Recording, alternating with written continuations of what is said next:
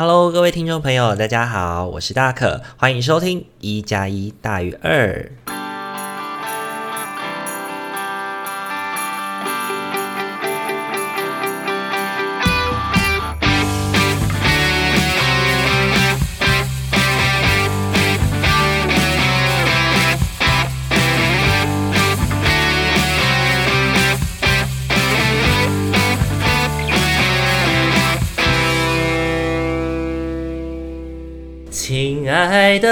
我们都曾经盼望有一份好归宿。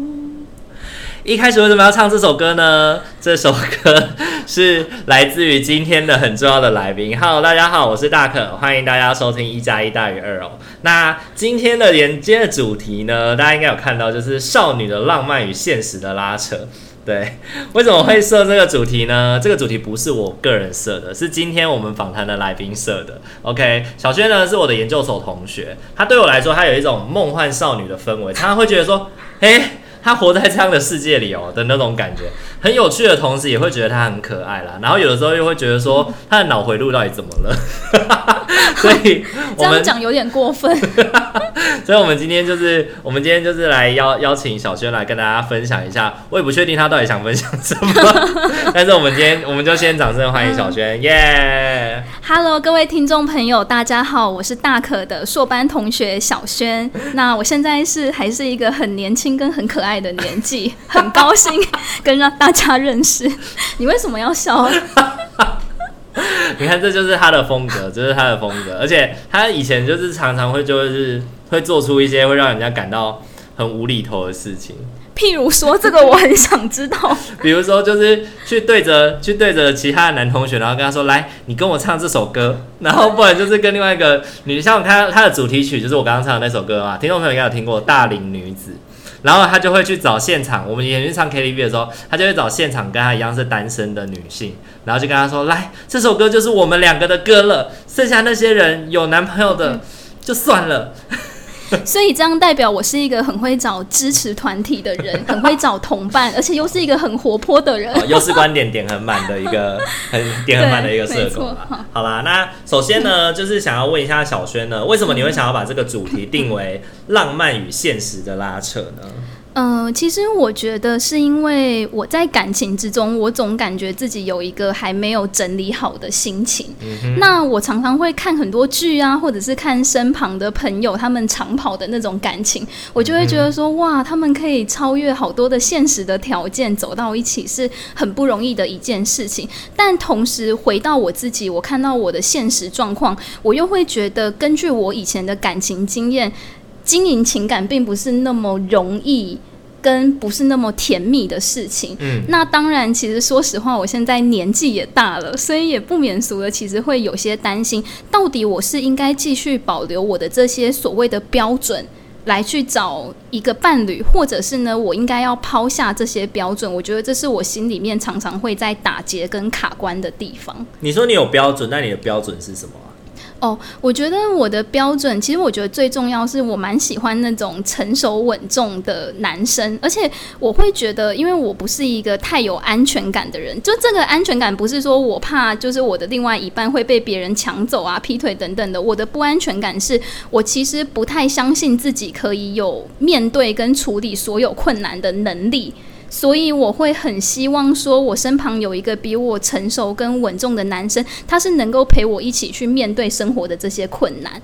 那所以以前在我就是还在念书的时候，我的标准当然就是最明显，就是他的成绩一定要好，因为对我来说，哎，好像成绩好就代表说他是一个很有责任感的人，能够为自己的就是。就是学生的工作嘛，就是能够为工作负责任。没错，他可以做好，那好像也等于说他是可以照顾我的。嗯，对。可是如果他成绩很差，但是他其实他业外收入他月入百万，可是但是他成绩很烂。但那个时候念书就没有想那么多，那他就会告诉你说，他就会告诉你说，哦，念书只是因为我们家要我拿到这个文凭，可是我的心其实不在这里，所以我只要能过就好，我不会想要要求拿高分。可是我在外面的工作，我已经赚了几百万了，这样。可是对我来说，这不是钱的问题，我会觉得是你有没有把你那一个阶段的事情、重要的事情做好。可是就会变成是说，我的意思是说，对你来说，学生的这个阶段就是只能做这件事情。可是对别人来说，学生这个阶段实际上他并不是应该要拿来念书的。我应该要利用这个阶段好好去发展我的第二专长，好好的去发展我其他的我想要做的事情，甚至是规划我未来的职涯方向，因为。在台湾这样子以万般皆下品，唯有读书高的社会，很多时候我们容易培养出什么都不会想，只会念书、只会念书的人。对，那这样他真的还算有责任感吗？对，所以我会觉得说，如果以我现在的观点来看，当然我还蛮同意你刚刚讲的，应该是要他有一个他喜欢的领域，然后在那个领域是很投入的，不一定一定要是成绩，但是不可否认，那个时候的我想不到那么多。可是你在念硕班的时候也是这样想吗？念硕班的时候就还好，就比较没有那么成绩导向。我在讲的比较是大学、高中、国中的那个时候，哦、那个太少女了啦，太久了。没错，就是浪漫的时候，青春的时候啊。那也不是浪漫，就是不切实际，就也不是不切实际，就是你的评估指标、你的评估工具就只有这样。对，所以你也没办法评估更多的东西了。就像我们现在讲的这种这么高层次的东西，不是高中的时候的我们可以理解的。是 OK，是所以你毕竟二十五岁了。跟你还是十五岁的时候，当然还是会有很大的不同。没有，我这里要做一个小更正，已经二十六岁了。对对对，我刚刚本来想说帮你留一下，因为我刚刚本来想要讲三十岁了，对，想要把你讲跟我同一个区段，你知道吗？然后最近我身旁又有几个朋友，他们已经求婚成功，要准备结婚，嗯、我就压力更大。有什么好压力的啊？他结不结婚，他管他管他妈妈嫁给谁？不是不是，我会觉得有压力，是好像回到我自己，我也走到了这个阶段了。对，好，然后不要被社会的这种框架绑住，对我来说还有点困难，因为我就是很在意人家的想法。对，你有看过一个 YouTube 的影片，叫做那个《爱有单身》嘛？然后呢，里面就有提到说女生单身的十种理由。然后呢，其中一个就是说，呃，其中有一个他就是那个就是配那个妙丽的配音。然后呢，他就是打开报纸，然后就说 啊。呵，亲爱的赫敏，我们下个月要结婚啦！我们全班的女生只剩你还没嫁出去了哟。然后呢，他就想，然后呢，他就回他说，他就回他说，才毕业没几年，每个都给我领证结婚了，现在是怎么样？然后每个都在私底下说我是剩女，还是什么斗战胜佛什么之类的。对，然后另外一个就是说，就是大家都结婚了，还剩下你还剩着嘛？这嘛这嘛。我觉得你的那个担心就有点像是那个影片里面在展现的样子。对，我刚刚在想说，那个担心或许还有一点是感情这件事情已经是我这个年纪需要认真去正视的问题了，嗯、已经不是在像以前一样会觉得说，哎，没有关系啊，我还年轻啊，我还可以等。然后我还可以再给我很多的时间去整理、去考虑。好像现在，因为的确女生就是会有生孩子的压力，嗯，那个时间，因为身体的议题，对对对，没错，对啊，就不是就是适合受孕的时间，对。对，我觉得这对女生来说也是一个很硬伤的事情，因为科技现在的发达也没有办法真的帮助女生可以在比较高龄的状态下受孕仍然，能够有比较好的。就是试孕环境，嗯，没错。啊、那我觉得刚刚呃，小轩刚刚讲到一个，也让我想到就是谈恋爱这件事情，对我来说啦，因为我遇到我现在这个伴侣，我是在二十六岁、二十七岁的时候遇到他的。然后我就是 我就有发现说，我跟那个时候跟我呃，比如说十八九岁在谈恋爱的时候，也有很大的不一样。像我在跟他谈恋爱的时候，我自己就感觉得到，我没有那么多轰轰烈烈。对，然后第二件事情是我对他的要求也不会再像小孩子的时候有那么多，比如说为什么你今天没有打给我，或者是为什么你今天已读不回我的讯息两个小时了？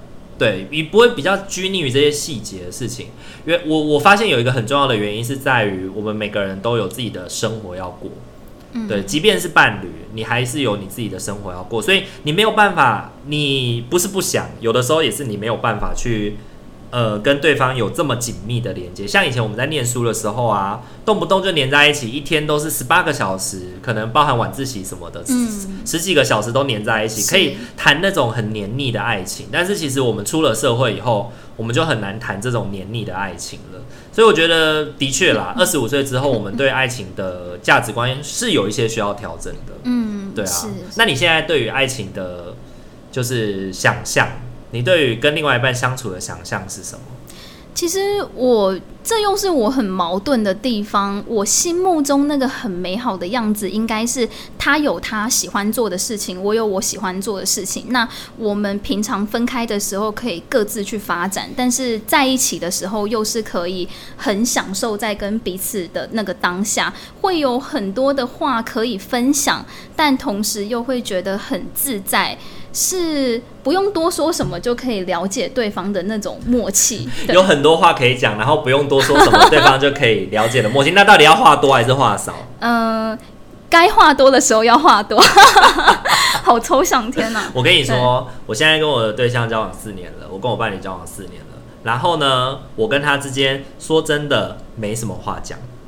哦，真的吗？没什么话讲，但是我觉得有一个感情的状态是，你跟他没什么话讲，但是看着他，你会感到很满足，满足，而且你也不会因为这个没有话讲而觉得尴尬。哦，哦，你会习惯他在身边，你也喜欢有他在身边，但是不一定要一直很聒噪的一直跟对方要找话题。嗯，我觉得只有在感情关系不够紧密的时候，才会需要不断。当你心情不好的时候，你会第一个想到要去跟他说吗？也不会，也不一定。所以你不会觉得他是可以安慰你，你马上想到的那个人。他可以是安慰我的其中一个人，但是他安慰的方法不见得会适合那个时候我的需要。哦、那有的，因为你刚刚最前面还有谈到另外一件事情，就是大家为什么都可以超越那么多现实的限制，但是其实很多时候不是超越，而是我们接受。对，我接受我的另外一半就是没有办法给我温暖体贴，因为他就是一个比较理性的人。所以他告诉我的都会是你不要想太多，或者是帮我分析现在的状况是怎么样，所以我可以怎么样去面对。可是这些在我有情绪的时候，他不是我要的啊。对啊，对，但是我知道这就是他，他没有不关心我，而是他有他的限制。就像他每次在问我的时候，我给他的比较多都是温暖的关怀，嗯，但是他要的是。我该怎么做？对，比较具体的建议。对，对，那这个就是两个人个性的差异，但我们没有必要为了这样一点的差异就说啊，我们不合适，我们分手。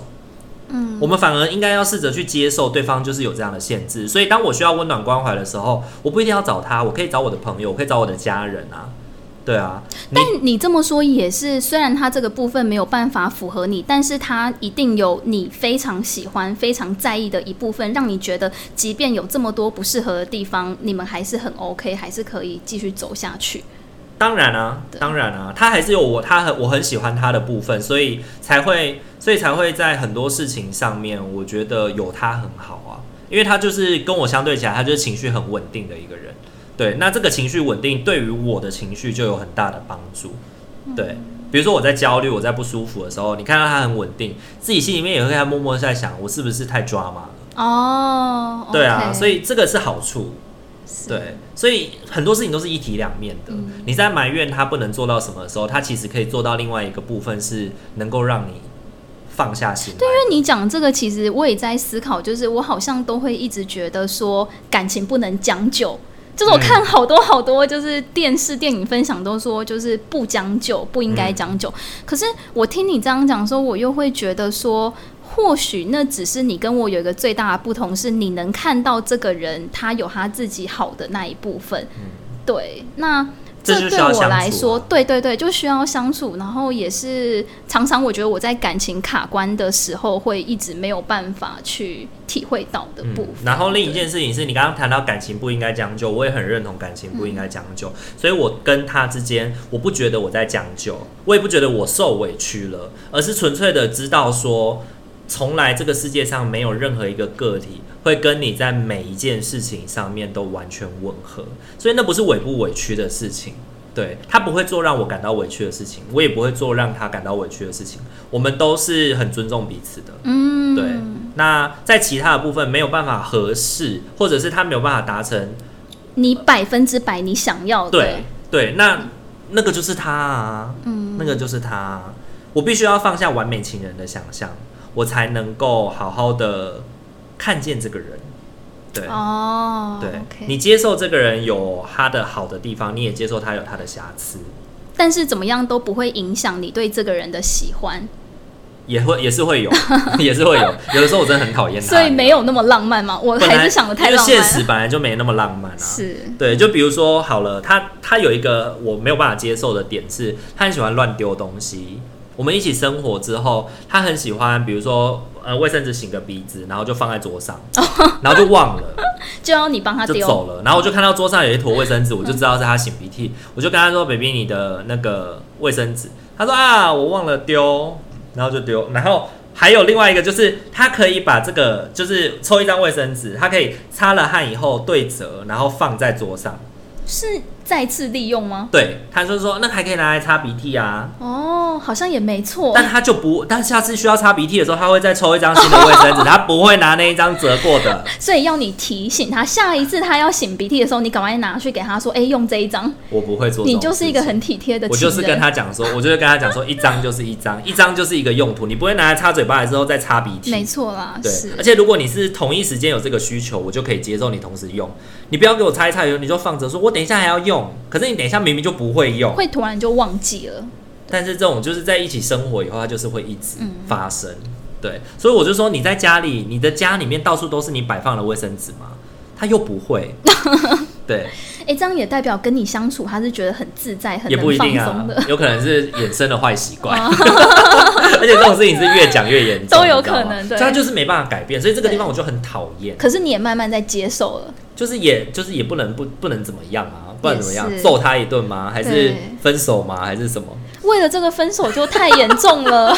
你知道？你知道有一些我之前有访谈过一些二三十年结婚经验的人啊，他们有的时候离婚真的只是因为一个很小的原因，比如说他每次上厕所马桶盖都不掀起来哦，然后就要离婚。然后跟他说，我已经忍他几十年了，欸、我觉得我。我在想，会因为这种事情离婚的人，我现在的看法啦，都是不是只是因为这些小事，而是在意的是，我都跟你讲这么久了，但你还是不在意，你还是没有改变，然后很容易，像我自己就在想，很容易这种想法久了，就变成你就是不重视我。我觉得，我觉得这个是在这个是在还很小情小爱的时候的想法。很多时候到了二三十年，结婚二三十年的人，他们的想法比较是我们因为了解所以分开。哦，对，就是因为我们已经相处二三十年了，我真的发现其实我们不适合，不适合。其实我们不适合。可是那个就只是其中一件小事，对，可能有很多的小事结合起来。对，就是整体的，就是他们已经相处二十年了，他们相处二十年的人跟你说我们不适合。跟相处三个月，然后跟你说我们不适合，哪一个比较有说服力？二十年，对，光是实证研究就是累积的比较久嘛，对不对？没错，对啊，所以就是当他们在讲的时候，你就会发现，哎，他们看事情的规格又跟我这个四年的规格不一样，嗯，也跟你这个可能一年两年的规格的规格也不一样，对对对，所以看的架构就不一样，而且年纪也不同啦。对啊，对，他们那时候离婚可能是小孩已经都长大了，嗯，所以可以各自放彼此自由。嗯，对啊，对啊，是。好啦，那你自己觉得现阶段对你来说，我我刚刚听起来，我觉得小轩你还是有很多的，你还是有很多的，有点像是要求吗？对于你的另一半，可是你要说是要求吗？这个词，因为我后来我发现我不太喜欢用要求这个词，我觉得就比较是我好希望可以找到这些特质，所以听起来是期待吗？对，期待。对。可是如果没有呢？那我可能也不会喜欢他。对啊，那就是要求啊。对啊。等一下，要求跟期待还是不太一样。不一样啊！我期待我的另外一半要有一百八十公分，体重要在六十五公斤以下，这是我期待的嘛。但是今天出现一个一百七十三公分的，我很喜欢，我就会喜欢他。可是如果今天是我要求我的另外一半要是一个一百八十公分的人，今天他没有一百八十公分，I'm sorry，就是不行。所以期待跟要求是两件事情。是。期待会落空，但要求不能少。OK，比如说你今天要求另外一半一定要有三万块的薪水，他至少要有三万。今天出现一个两万二的，那我在想，我会对“要求”这个词会有一点不舒服的原因，是因为要求好像给人家一种是比较是在。我想要我挑选，对，有点强迫的那个意味。可是我又觉得说，因为你刚刚举的例子比较是在身高体重，我会觉得这当然是比较表面的一些规格。可是我会觉得我想要要求的那个其实是一个比较一般的特质啊，就是那好像比较是一个期待他能够符合这些特质，而不是一些很无厘头的。我觉得要求身高也没有无厘头啊，他只要能讲清楚就好了。好啦，也是。对啊，我有一个朋友曾经说过一句话，我觉得我很受用，就是因为他一直以来都没有交女朋友，然后我就跟他讲说：“哦，你的条件很高，你要求很高，对，他就说也没有什么要求高不高的问题，对，就是你不会跟一个你不喜欢的人在一起，是当然当然，对对，那就没有什么要求高不高的事情，对了，所以或许也不应该那么去反对用要求这个词，而且就是承诺承，就是去承认自己对于另外一半有这样的期待 或这样的要求，嗯，我觉得那是很重要的，才可以避免自己走一些冤枉路，对啊，或者是。避免那些奇怪的三姑六婆或者是七叔八爷介绍给我们一些你不喜欢的不喜欢的对象。对对对对，是就像相亲嘛，你有相亲过吗？哦，我这一辈子应该都不会走到相亲那一步吧？你觉得相亲是一个？你觉得相亲是一个很？很悲惨的事情，不是不是不是很悲惨，而是我觉得我个人还蛮喜欢那种缘分的感觉，好难去形容。可相亲也是一种缘分，不是？可是我会觉得我喜欢这个人是要慢慢认识的。相亲也不是马上就要结婚啊。对，可是那种是比较刻意营造出来的，就交友啊。那参加联谊不也是一样吗？大型相亲会场。好吧，好像天哪，哎，怎么办？我都不知道要怎么跟你说。没有，不是。当你在、uh, 当你在告诉我一个你的感觉的时候，uh, 我就把我就把你可能更会更能接受的形式再回馈给你。没错。那你去看有没有机会换个方式思考。对。因为我真的相过亲，你知道吗？哦，真的哦。我跟我相亲的，我跟我相亲的那个对象，就是他那个时候，因为那时候我还没遇到现在这个伴侣嘛。然后我的同事就想要介绍他表妹给我认识，uh, 他觉得他表妹很好，他也觉得我很棒。Uh, 然后他表妹听完他口中的我以后，也对我很有兴趣，然后就介绍他表妹给我认识。然后我们就一起去吃饭，然后吃完饭以后我就跟他聊天，然后我我们今天有些聊得蛮开心的，对。然后他就想说，哎、欸，那你有想要交往吗？然后我就说，哎、欸，我不是那么快会跟别人交往的人，uh, 对，所以我觉得我。那那个时候气氛又很尴尬吗？其实也还好，uh, 就是他也是抱持着。交朋友的心态来的，所以那是我的第一个相亲对象，对。哦。然后我就觉得，哎、欸，相亲也没那么糟。一开始我会觉得说自己是不是没有人要，挑剩下了？对对对。可是我并不是没有人要，我只是觉得说我想要在一个比较自然的环境下。可是你看你现在在工作的环境，身为社工，哪里有什么自然的环境？自然的环境就是你要当蕾丝边吗？不要。也可以啊。对。如果你想要找男性的话，对。如果你是异性恋，你想要找男性。的确，在社工的环境里面，男生很难啊，真的很难。对，那你要怎么顺其自然？你一定得要刻意啊。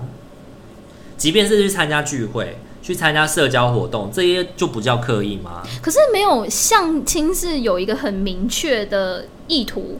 我今天来是因为我要认识，可是我讲的不一样。我讲可能是说是一群朋友，就像你刚刚讲的联谊这种去玩，我就觉得那种就不太一样啊。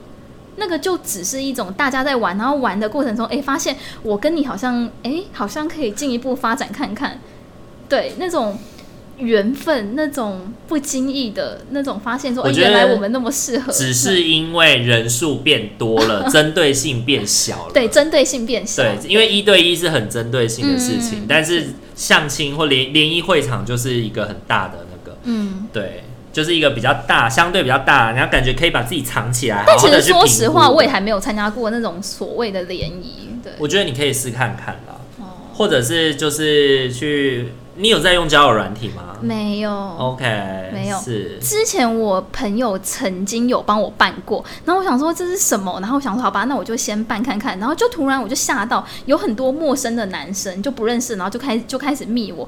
然后我后来我就跟其中一个聊，我就发现我好像不是一个很会跟陌生人聊天的人。他可能会问你说：“哎，你现在在做什么啊？你几岁？你什么？”我会觉得干嘛？为什么要问这些问题？会觉得要回答这些问题很无聊。后来好像过没一天，我就把它删掉了。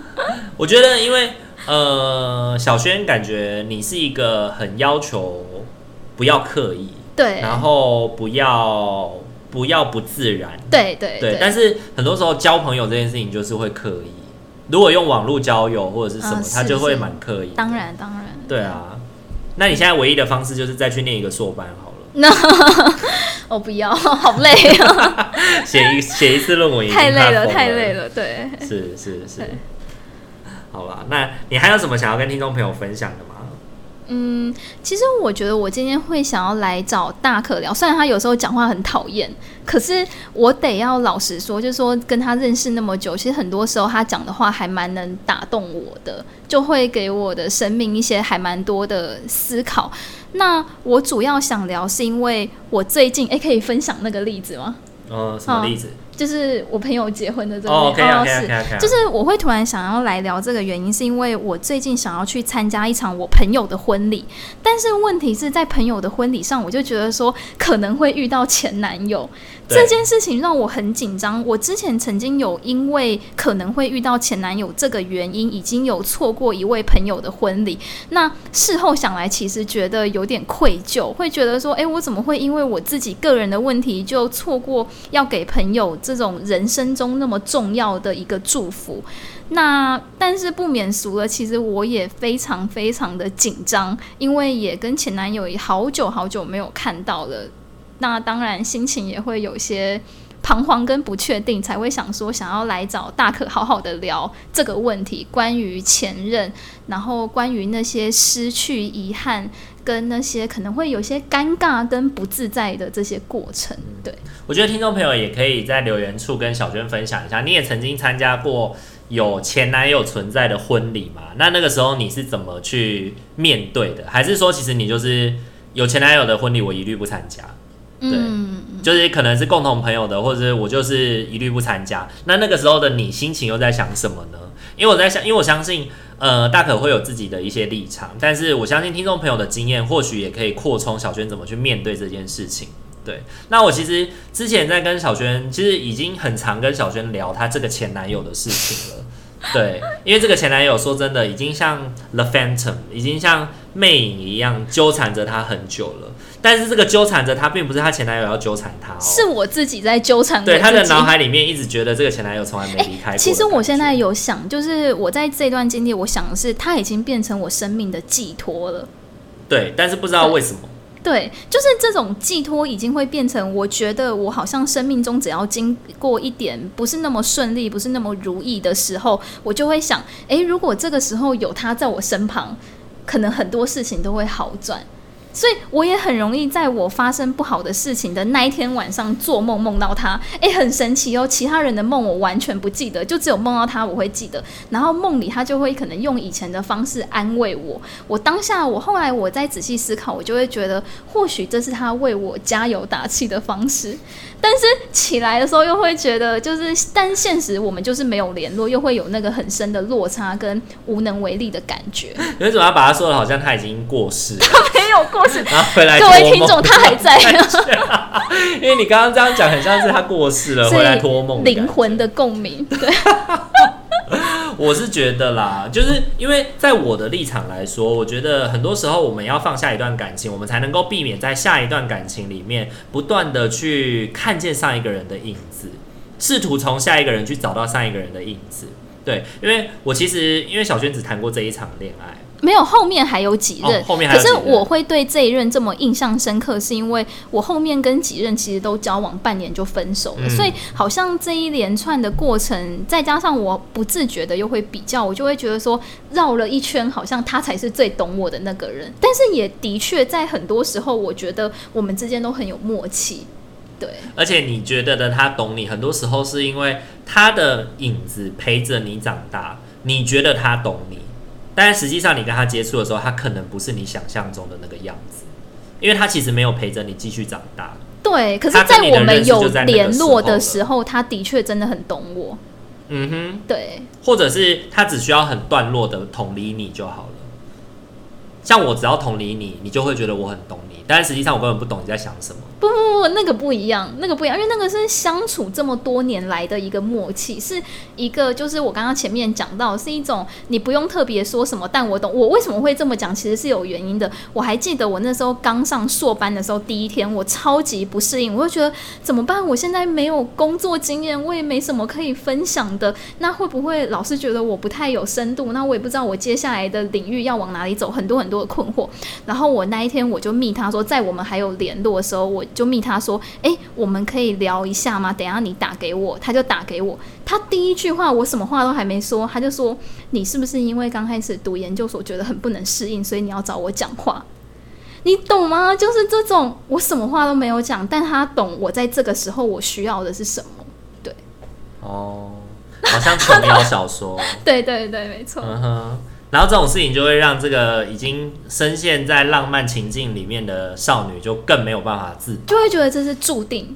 对，虽然这样，虽然听众朋友这样听起来很像觉得说大可好像是一个很不懂谈恋爱，然后很现实主义的一个人，一直在泼我冷水的。对，但是实际上大家要能够去理解这件事情，大家如果在听巫师与麻瓜的废话时间的话，就会感觉得出来，大可其实是一个很感性的人。但是为什么我面对小轩会这样子呢？因为如果我跟他一样的话，那我们今天的这个对谈基本上就是让他越陷越深，对，让他在那个。不知道那个泡泡在哪里的地方，让他继续在那个肥皂泡里面生存。对，但是越陷越深，怎么了吗？我觉得没有怎么样，我觉得不怎么样。很多时候，有些人像呃日本有一些人，他幻想着或者他期望着，他可以跟二次元的女主角结婚。他知不知道这件事情是无果的？他知道，但是他就是可以一直在里面，他不会像你一样一边焦虑一边跟这个人谈恋爱。你如果要空爱，就是所谓的空爱，就是空想的恋爱，跟这个人一直爱下去的话，那你就好好的空爱。因为我就是因为你就是在这个空爱的过程当中，你又同时会困扰，你又同时想到的是未来的小孩、生小孩的事情，然后未来没有人陪伴，或者是恋爱的经验什么的，一直在想这些东西。对，嗯，如果你要逃避，你能够好好的逃避，完全不想，然后好好的去享受这个逃避的过程。那我就觉得这样很好，嗯，对，每个人都可以选择自己的人生要怎么样去面对嘛。你有一个你面对的方式，那就很好了。但如果你在这个面对的方式的过程当中有困扰着你的，那就要想办法让他不要那么困扰你。对，我觉得这是重要的。像你刚刚提到说，比如说你心情不好啊，或者是什么时候，你就会想到他。对，如果是他在你身边陪伴的话，他会怎么安慰你？那你想完这些东西的时候，会让你心情比较放松。对，就结果论来说，他让你放松了，那这个想的过程，我觉得就是好的。可是之后又会觉得很无能为力，他怎么现在不在我身边？对，之后觉得那个无能为力，他不在你身边的感觉，就会是你需要调试的。对，比如说你就在心里面幻想着，他其实一直都在你身边。哎、我其实真的很疯狂哎、我会每天晚上有一阵子，我每天晚上睡前都会听那种 YouTube 上面的大众占卜。我每天晚上就听一个听一个，然后只要听到说，哎、我们两个好像还可以有联络，好像还可以有一些什么发展，我那一天就会很开心，我就会觉得好耶，快要等到的，再让我等一下就好了。可是如果那一天是没有的话，我觉得我心情又会很失落，我就会一直在那种起起伏伏。的那个过程里面，会不断的想要去知道他怎么想，不断的想知道我们现在关系是怎么了，跟想知道未来会怎么样。嗯，对。身为一个每个礼拜天在线上透过塔罗跟天使牌陪伴大家的 Podcaster 呢，是也身为你的朋友。对，我要回应你的事情是，这个答案只有他本人可以回应你。可是他不能回应我，所以我才得要用这样的方式。对，所以他不能回应你，有一个很大的部分是他的这个不能哦。他的这个不能不是不想，也不是没办法，而是他现在的状态就是不可以，因为他现在有另外一半。对对对，我没错。所以他是不可以回应你的。对，或者是他的回应也只会是你不想听到的答案。嗯，你明白意思吗？而你也没有准备好要面对那个你不想回、你不想听到的答案。哎、欸，但其实听你这样想，给我很大的一个感觉是说，我的确这几年，因为我们已经没有联络，大概有三四年多了。那那个时候也是因为他交了新的女朋友，然后他女朋友觉得，毕竟我是前女友的身份，继续联络也不好。那我原本在他当初说他不要。在跟我联络的时候，我其实当下我是很生气的，嗯、我是觉得说，哎、欸，为什么怎么可以这样对我不公平？我明明没有做什么，嗯、你怎么能够这样？会觉得自己是一个被抛弃的角色，嗯，但也在这个过程里面不断不断想要知道为什么，为什么，为什么？可是其实老实讲，有的时候以现在经过了那么久，我才发现说我好像不用特别去执着这个为什么。因为其实说实话，那个道理很明显，就是因为人家已经交了一个新的女朋友，所以必须要保持距离，保持那个界限。只是当我在夜深人静那种比较低潮、比较失落的时候，我就会想：但如果以我在他心中的这个重要程度的话，怎么会这么轻易的说断就断？我没有想要去干涉他们的感情，可是我会觉得至少我们应该要继续做朋友。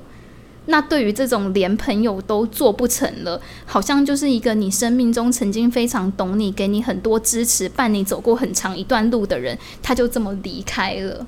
对，我可以理解你的这个感觉，是因为我也有发生过一样的事情，就是我的前任呢，他因为我们分手之后，其实我们有很好的持续连接，我们就是还是断断续续的会联络当朋友，然后后来他也毕业了，开始当就是辅就业辅导员。然后呢，那个时候因为我做经济辅助的工作，所以我就说，哎，那如果我有一些就业上的问题，我可以咨询你吗？他就说好。然后后来有一天，我就发现我跟他的 Facebook 我都没有办法再联系上他了，我就被封锁。这么突然？突然的被封锁了。然后呢，我就去问了我们共同的朋友，然后我们共同的朋友就说，哦，我也被他封锁了、对，我也被他封锁了。然后。他就说，我问他说，哎，那你知道为什么？他说，哦，他有告诉我说，是因为他现在的男朋友觉得我们以前的这些人，包含甚至是最最重要的是我，对对，因为是他的前任，所以呢，他觉得很不安全，所以他很不安全感。对，他即便知道我们的联系，他也看过我们的对话记录，他都觉得。就是觉得没有什么他挑得出毛病的地方就对了，嗯、他也是觉得很不舒服，所以最后他就选择了还是封锁我。在那个当下，我就是我的我的感觉也跟你一样是很生气的。我觉得说你今天要封锁我，你连跟我告知一下都做不到，要讲对对，你连跟我讲一下说哦，我其实我的另外一半会很会很吃醋，或者是他会有很多的不安全感。那我为了要照顾他的感觉，我必须要封锁你，对。然后就好好的跟我说再见，然后再把我封锁掉，嗯、而不是这样直接那个。所以那时候那阵子我有一个很火的感觉，很不舒服，很讨厌，然后很气他。然后后来慢慢的、慢慢的放下的原因，是因为我觉得，因为说实在的，我的生活哈，我还有很多的朋友，对，我也没有必要执着在这个朋友身上。对，但我觉得我跟你很大的不一样，就是在于我已经放下他不是我的情人了。这个角色，哦哦、但你有吗？你说你有放下他已经不是我的情人了的这个期待？我知道他不是我的情人，但是我会希望他是那个还是最懂我的那个人。天哪，这样听众听起来觉得好莫名其妙。就是期待他还是你的情人啊？对对，不是不是不是情人，而是这么久以来相处的默契，两个理解彼此的人。好，我现在问你好了啦，他回来追你，你会马上答应吗？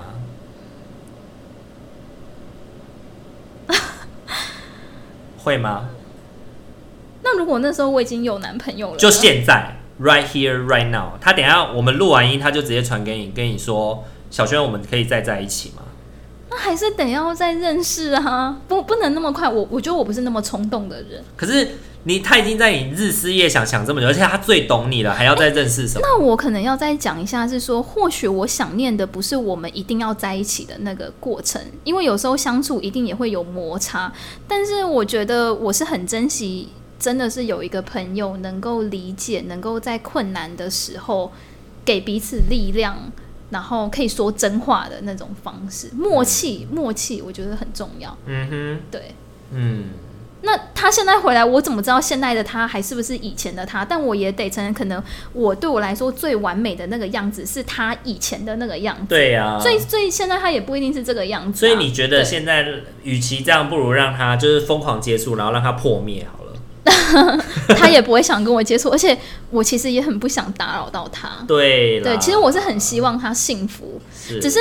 又很矛盾的是，我有些时候会有意无意听我身旁的朋友讲到说：“哎、欸，那个谁谁谁，他现在过得很好、哦。”这些身边的朋友真的是最讨厌。对，然后我在听到他过得很好，我当然一部分是为他开心，然后另外一部分是哦，原来只有我这么难过，但他过得很好。我真的觉得你另外一个部分，我也会甚至回来质疑我自己说：“那我到底现在有没有把我自己的生活过好？”有吗？在没有提到他的时候，很多时候我都觉得，哎、欸，其实我现在的生活还 OK 啊，我也蛮努力，有在做一些事情。可是当讲到他的时候，我就会觉得跟他比起来，我还是不足。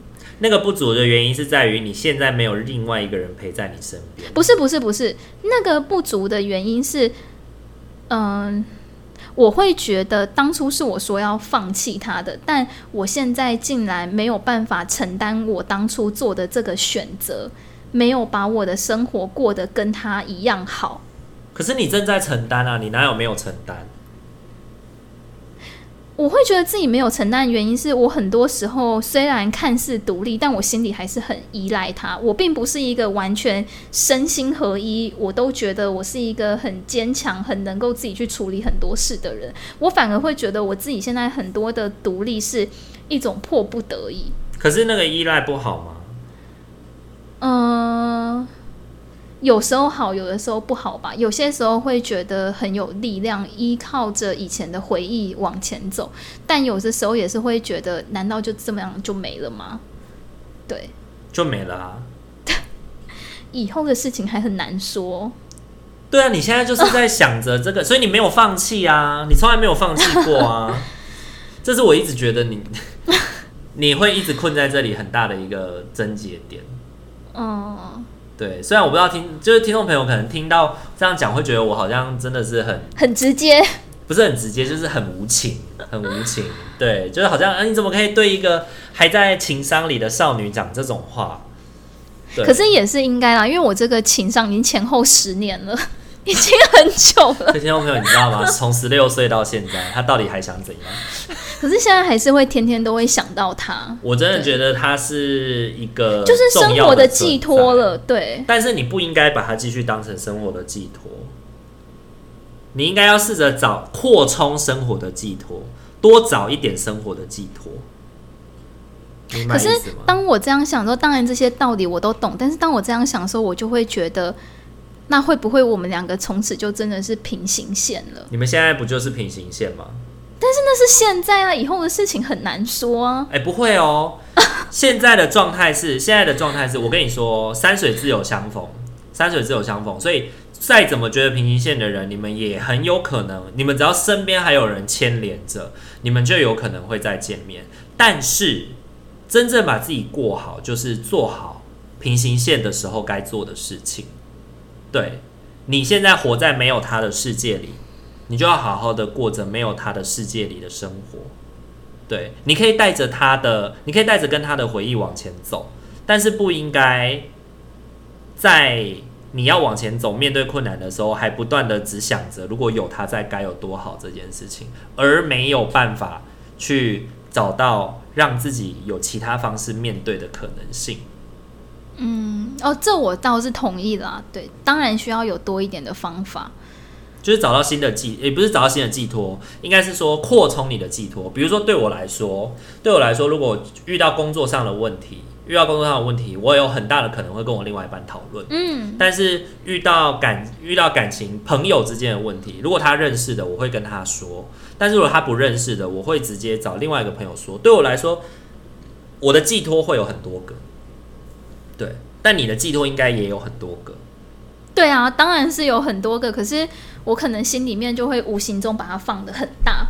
对对，就是即便他已经就是飞到你的人生很远很远了，是是。是所以他当初是有好好的跟你说再见的吗？没有，就是很突然的。我记得哦，就是在我跟他讲，哎，我考上社工师了，还沉浸在那个喜悦的时候，过三天他又跟我说，就是他女朋友看到我们在聊天的讯息，就不能再联络，就这样，也没有让我有好好机会去问清楚，哎，是怎么了？发生什么事就没有联络了。可是他还是有先跟你讲，他是因为他女朋友觉得你们不适合再联络了，所以我才封锁你。但是要好好告别啊！这就是好好告别啦，他讲的很清楚了，不是吗？我的那个是完全没有讲的哦，他是直接封锁，还我发现的哦。所以你觉得他讲的很清楚？他讲的很清楚啦，为什么我要封锁你？是什么原因？所以没有办法继续联络了，再见。这不就够清楚了吗？不然还要怎么样？来龙去脉嘛，哦，最一开始他看到，他觉得是他能接受。过了两个月以后，有一次的时候，他就跟我吵什么什么，然后我就跟他讲说，他就是我一个很好的朋友啊。或许我觉得真正在意的应该是。他没有看在我们这一段友情那么，你就是觉得他应该选择你啦？就是、我等一下，我不是觉得他要选择我，我的意思是说，如果今天这件事情发生在我身上，我男朋友对我的前男友不满意，那我会安抚我现在的男朋友，然后让他放心。可是同时，我也会踩稳我的立场，跟他说，但这个人在我心中真的很重要，无关乎感情，无关乎爱情，而是我们曾经有过这样的。一段，然后彼此支持的这种感觉。好，所以你觉得他的想法跟你不相不相等？对对对，不一样。所以你希望你跟他，他跟你的想法是相等的。当然会对。但是你刚刚其实陈述的这些，包含你们的心灵沟通这些默契，都是你的立场啊。我现在没有办法现身，让男方现身说法去说哦，我跟小轩的感情是不是真如他所说？对。所以我现在找了他现场，然后就说：“哎、欸，你觉得小轩是一个怎么样的人？疯女人。”哎、欸，这我真的会哭死哎、欸！我真的会，我这我真的不能接受。对，对我我可能会低潮了好一阵子。对，小轩，我觉得我会蛮推荐你可以尝试看看心理剧。对，就是如果你有机会去参加一些心理剧的工作坊，去试着当主角，然后好好的把这个再见理出来。对，好好把这个再见的感觉讲出来。讲完以后，我觉得你会好一些。对，因为我自己以前，我自己以前有一些创伤经验的时候，我在上心理学的课，就是在上心理剧的课程里面，我当了主角，把它说出来。说完以后，我真的好很多。对，而且我也真的能够让它 pass，让它过去。对，我觉得你可以试看看。嗯，对啊。好啦，那今天的话录音也录到了四十五分了。那这么快？对啊，真的啊。我有好多要讲的。对于另外一半，对于另外一半的期待，嗯，你到目前为止，你有逐年在做调整吗？还是回归到这个事情？其实我觉得可能是因为前任的这件事情很卡着我，所以我一直都觉得自己是一个。不值得被爱的人，就这个不值得，是毕竟当初的感情分手是我说的。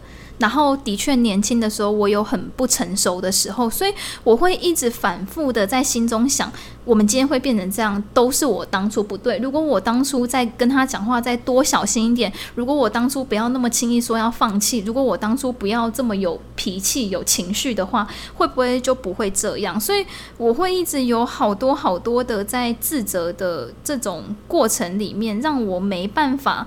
去想到说，所以新的人我要有什么样的标准，我要有什么样的期待？好像我已经把所有的对爱情的这种想象都放在他身上。嗯哼，对。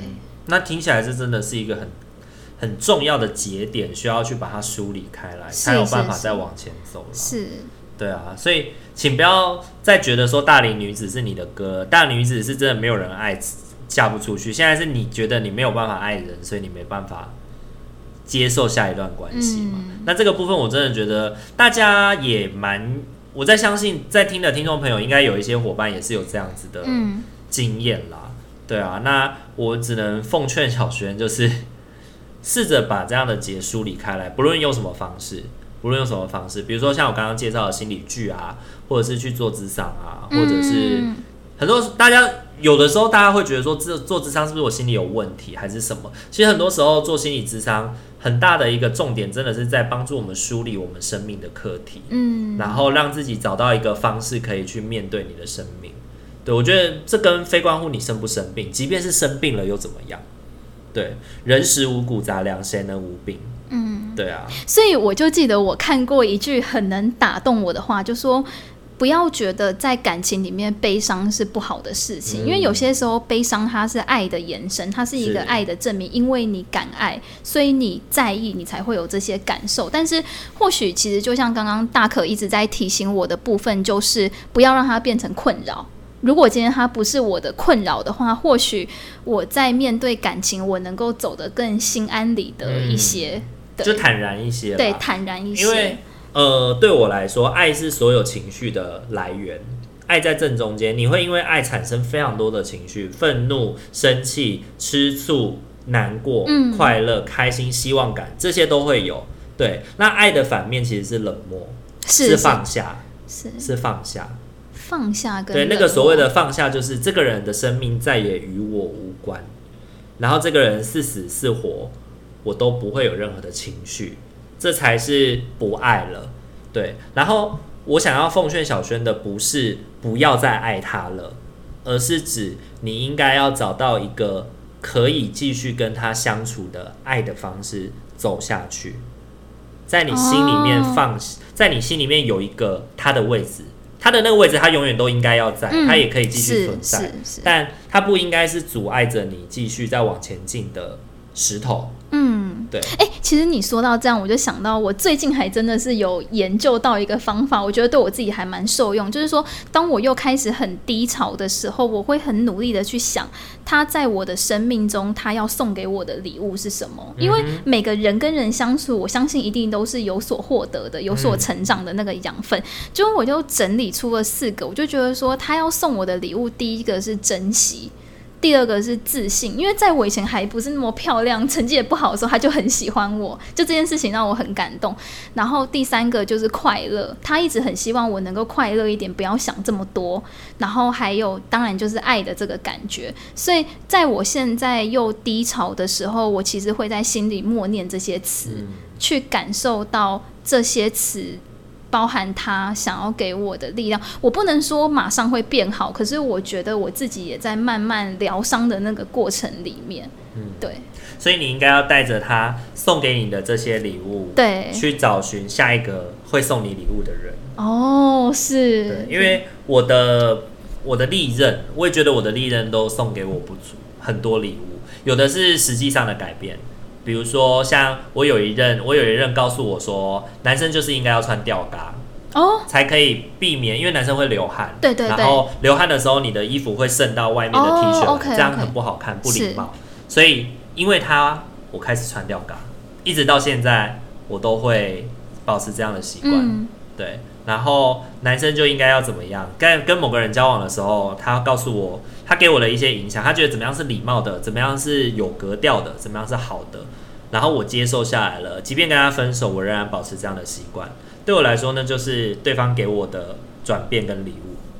那我觉得，我就是带着这个礼物再去跟下一个人交往嘛。嗯，对。那或许他跟上一个人有关，但他不代表就会一直影响着我。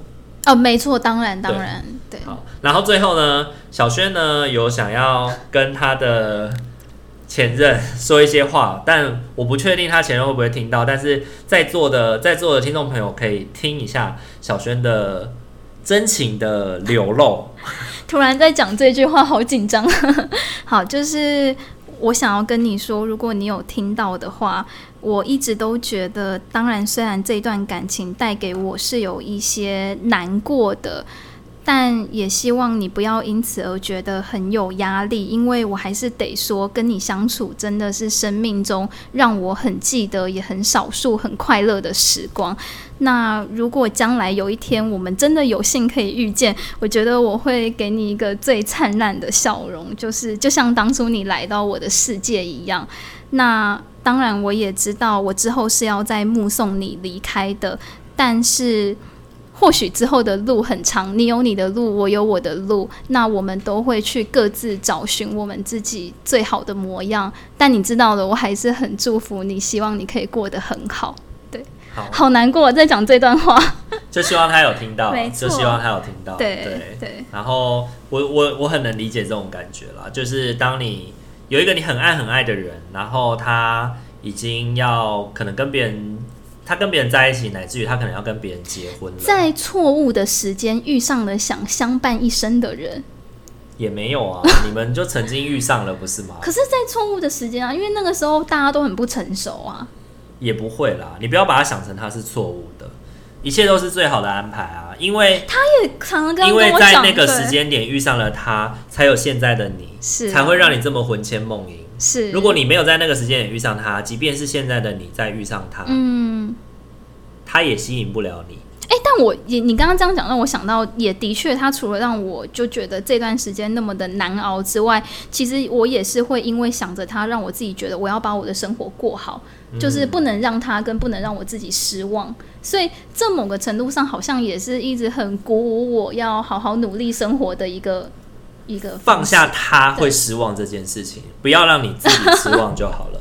他的观感与你而言无关，不要再重要了，不要再让他重要下去了，因为这样子你就会不断活在他的魅影里，好吗？嗯，OK，好，好，那希望你在朋友的婚礼能够坦然的面对他喽。是，希望他也能够出现在婚礼，但是没出现也没关系。对，然后如果他没有来找你讲话的话，我也不要去找他讲话。很好，对，太好了，有听进去真是太好了。是，好啦，那如果喜欢我们频道的话，请记得帮我们按赞、订阅、加分享哦。然后你也有跟小轩一样，有曾经有这种难忘的前男友经验吗？魂牵梦萦到现在十年了，都还没有办法好好的放下来吗？希望今天呢，小轩的经验呢，可以陪伴你过度过一些日子，然后也可以陪伴你去重新的思考自己跟这个关系的感觉。